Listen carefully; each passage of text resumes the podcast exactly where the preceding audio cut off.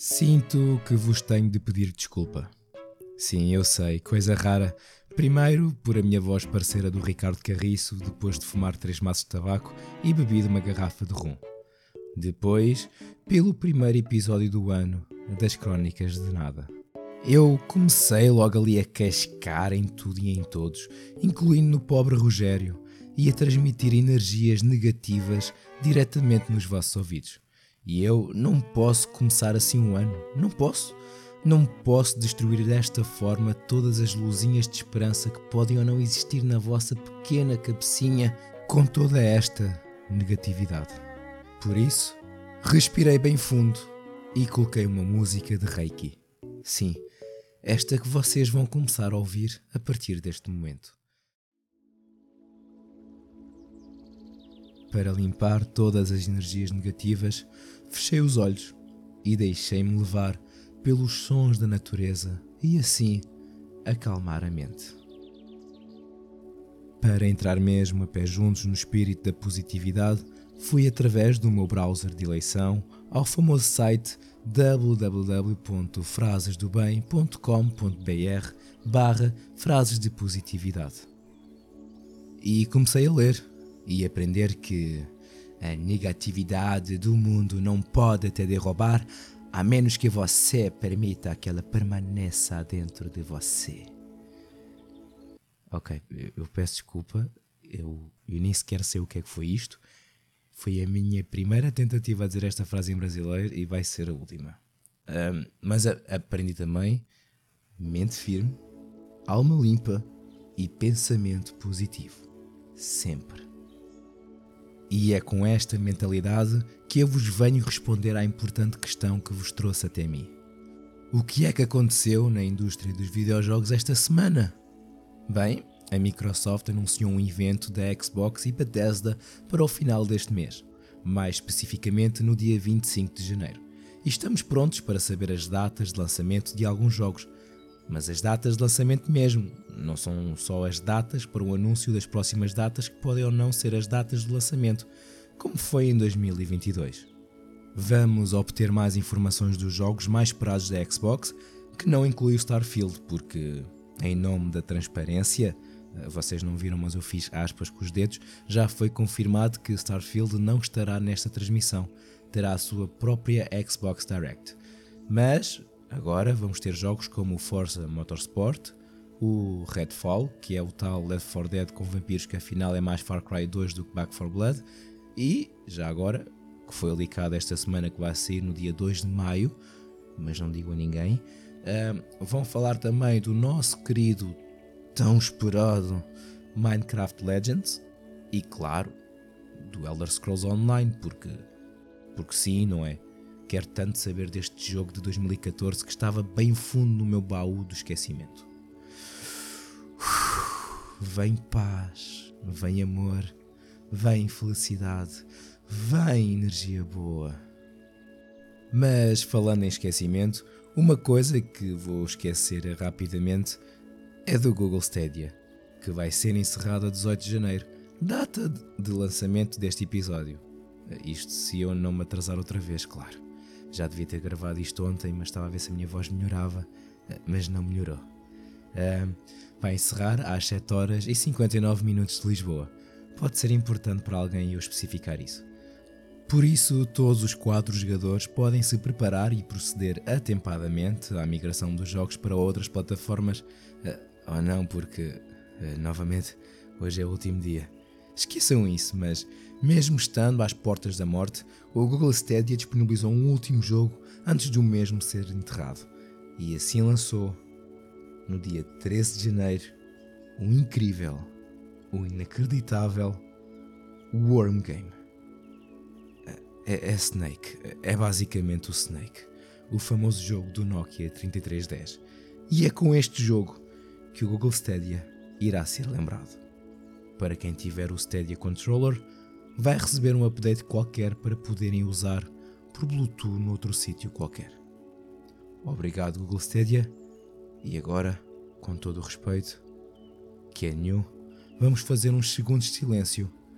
E só não vai ser um minuto porque não mereces assim tanto. e iria ficar estranho num podcast.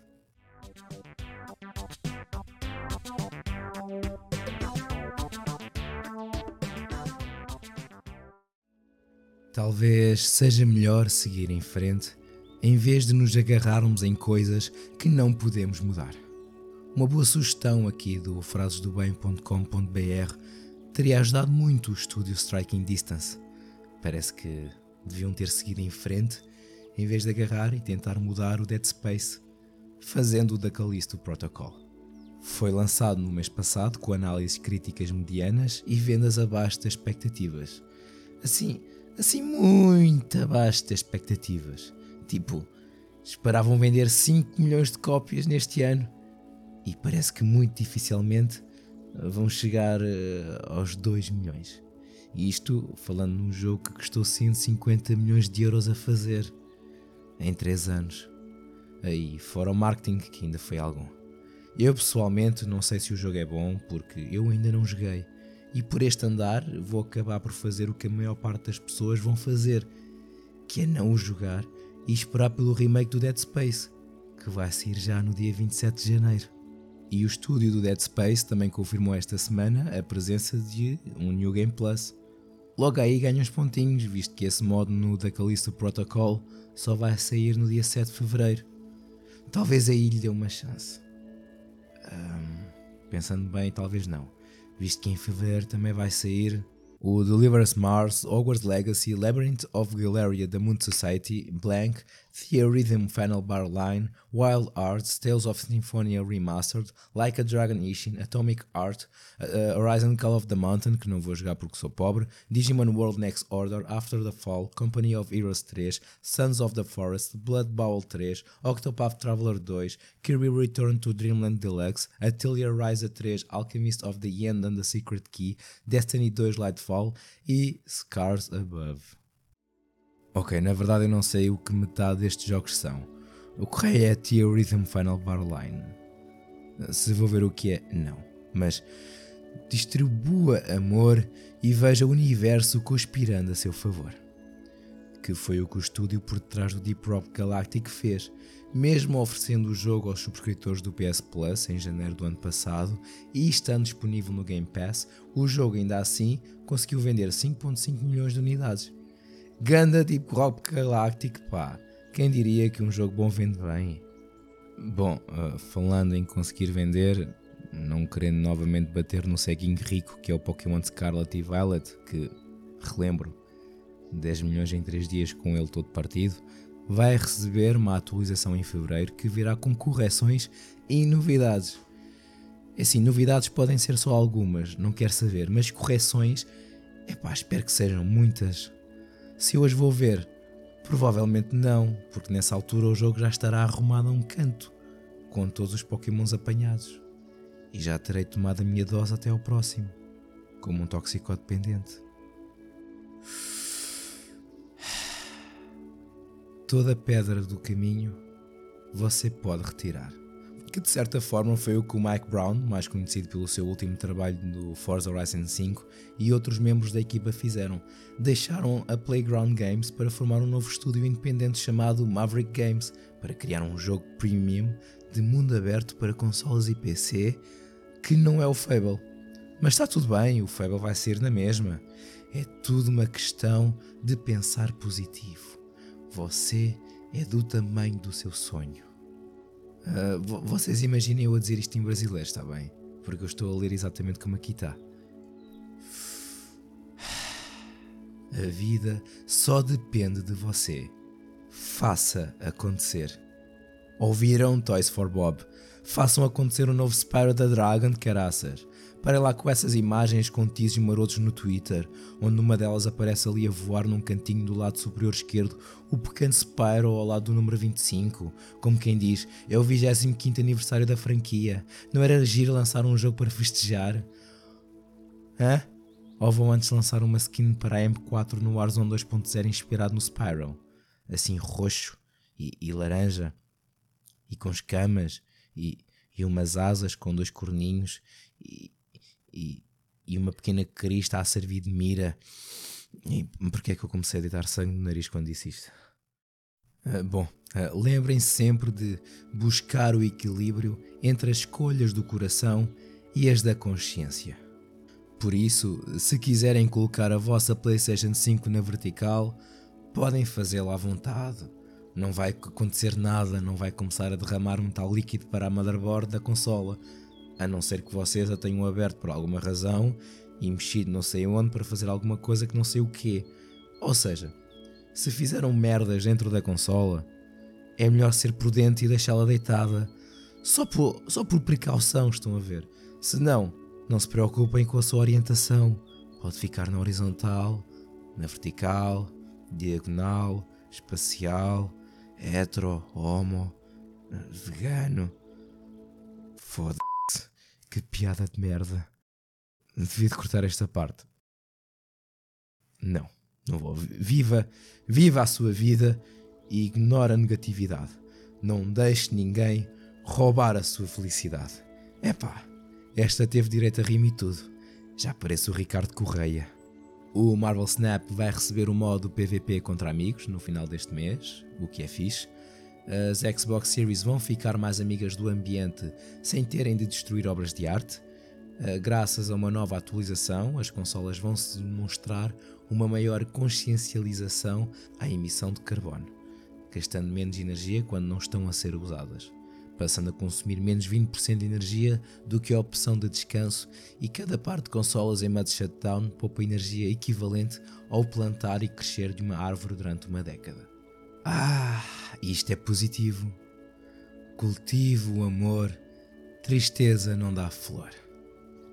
Mas agora temos a Ubisoft. Cancelou três jogos que ainda não tinham sido anunciados. Se juntarmos aos quatro que foram cancelados em julho, faz 7 jogos em 7 meses, onde inclui o Ghost Recon Frontline, que iria ser um shooter Battle Royale free to play, e um projeto de VR do Splinter Cell, o remake do Splinter Cell, o remake do Prince of Persia, mas parece que ambos vão acontecer. Um dia, mas vão acontecer. Neste momento existem dois jogos do Avatar no forno, um para iOS e Android e outro para consoles e PC que é o Frontiers of Pandora, que acabou por não sair a tempo do lançamento do The Way of Water, o filme que saiu no mês passado, e agora o jogo só vai sair entre abril de 2023 e março de 2024. O porte do Rainbow Six Siege para iOS e Android vai sair um dia.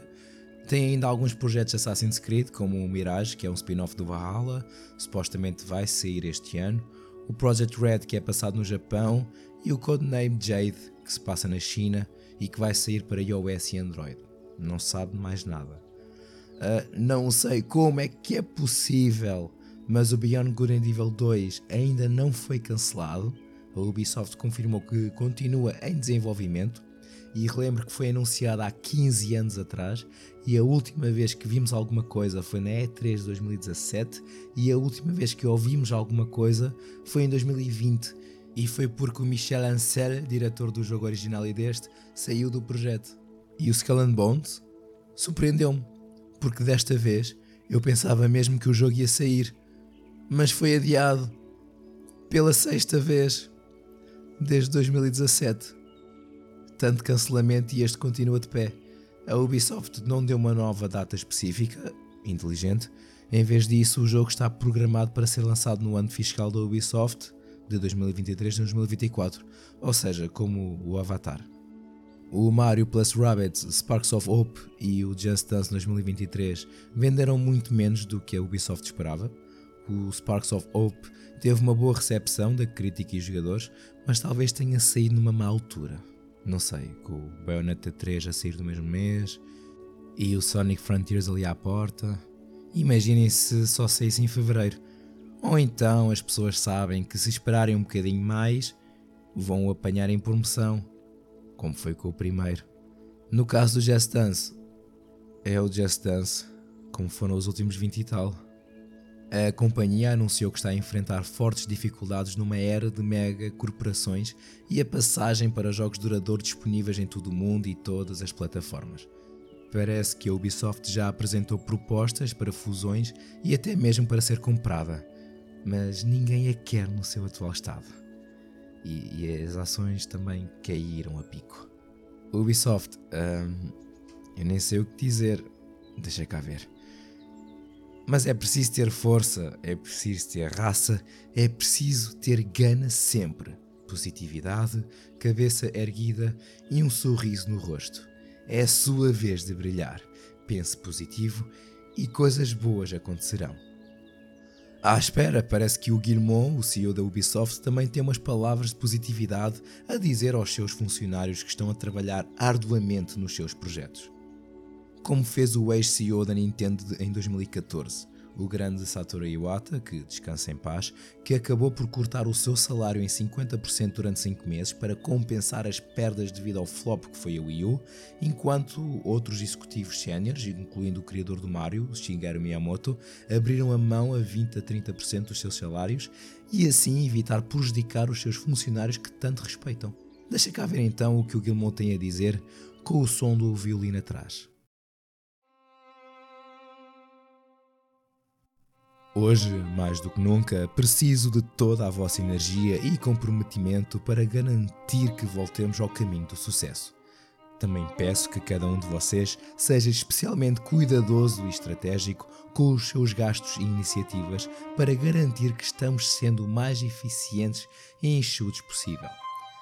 A bola está no vosso lado para entregar os jogos dentro do prazo e no nível de qualidade esperado e mostrar a todos o que somos capazes de alcançar.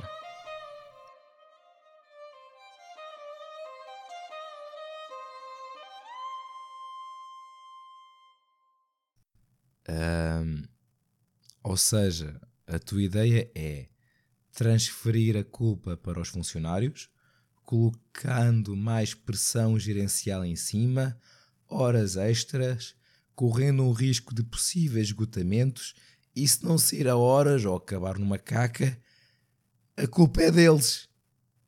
Ah, pois.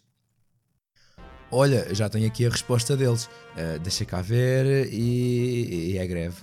É, é uma greve, no dia 27 de janeiro. O, o, que foi inteligente, porque é no dia que sai o remake do Dead Space. Tem um lema e tudo. A bola está no nosso lado, mas o dinheiro fica no bolso dele. E acrescentam dizendo que quando o Sr. Guillemot fala de atrito e ajustes organizacionais, isso significa reduções de pessoal, fechamentos discretos de estúdios, cortes salariais, layouts disfarçados, etc. A Solidaire Informatique também acusa Guillemot de pedir muito aos seus empregados, mas sem qualquer compensação. Por isso agora eh, estão a fazer quatro exigências à Ubisoft um aumento imediato de 10% para todos os salários, independentemente dos aumentos anuais, para compensar a inflação.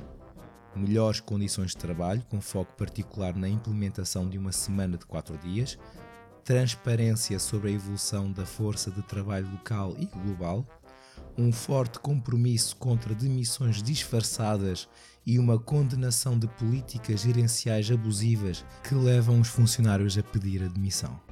A declaração também faz referência específica aos desenvolvedores por trás do Mario Rabbids e Just Dance, perguntando o que foi feito para as equipas que saem da produção exaustas, o que quer dizer muita coisa, e acabam dizendo como o Sr. Guillemot e sua camarrilha só entendem a relação de poder, conclui Solidaire Informatique eh, estamos convocando os funcionários da Ubisoft Paris a entrar em greve na sexta-feira, 27 de janeiro, à tarde, das 14 horas às 18 horas. Oh, Ubisoft, neste caso só tenho uma frase para ti. Estás mesmo fodida. E é com esta nota de positividade que eu me despeço deste episódio. Tchauzinho.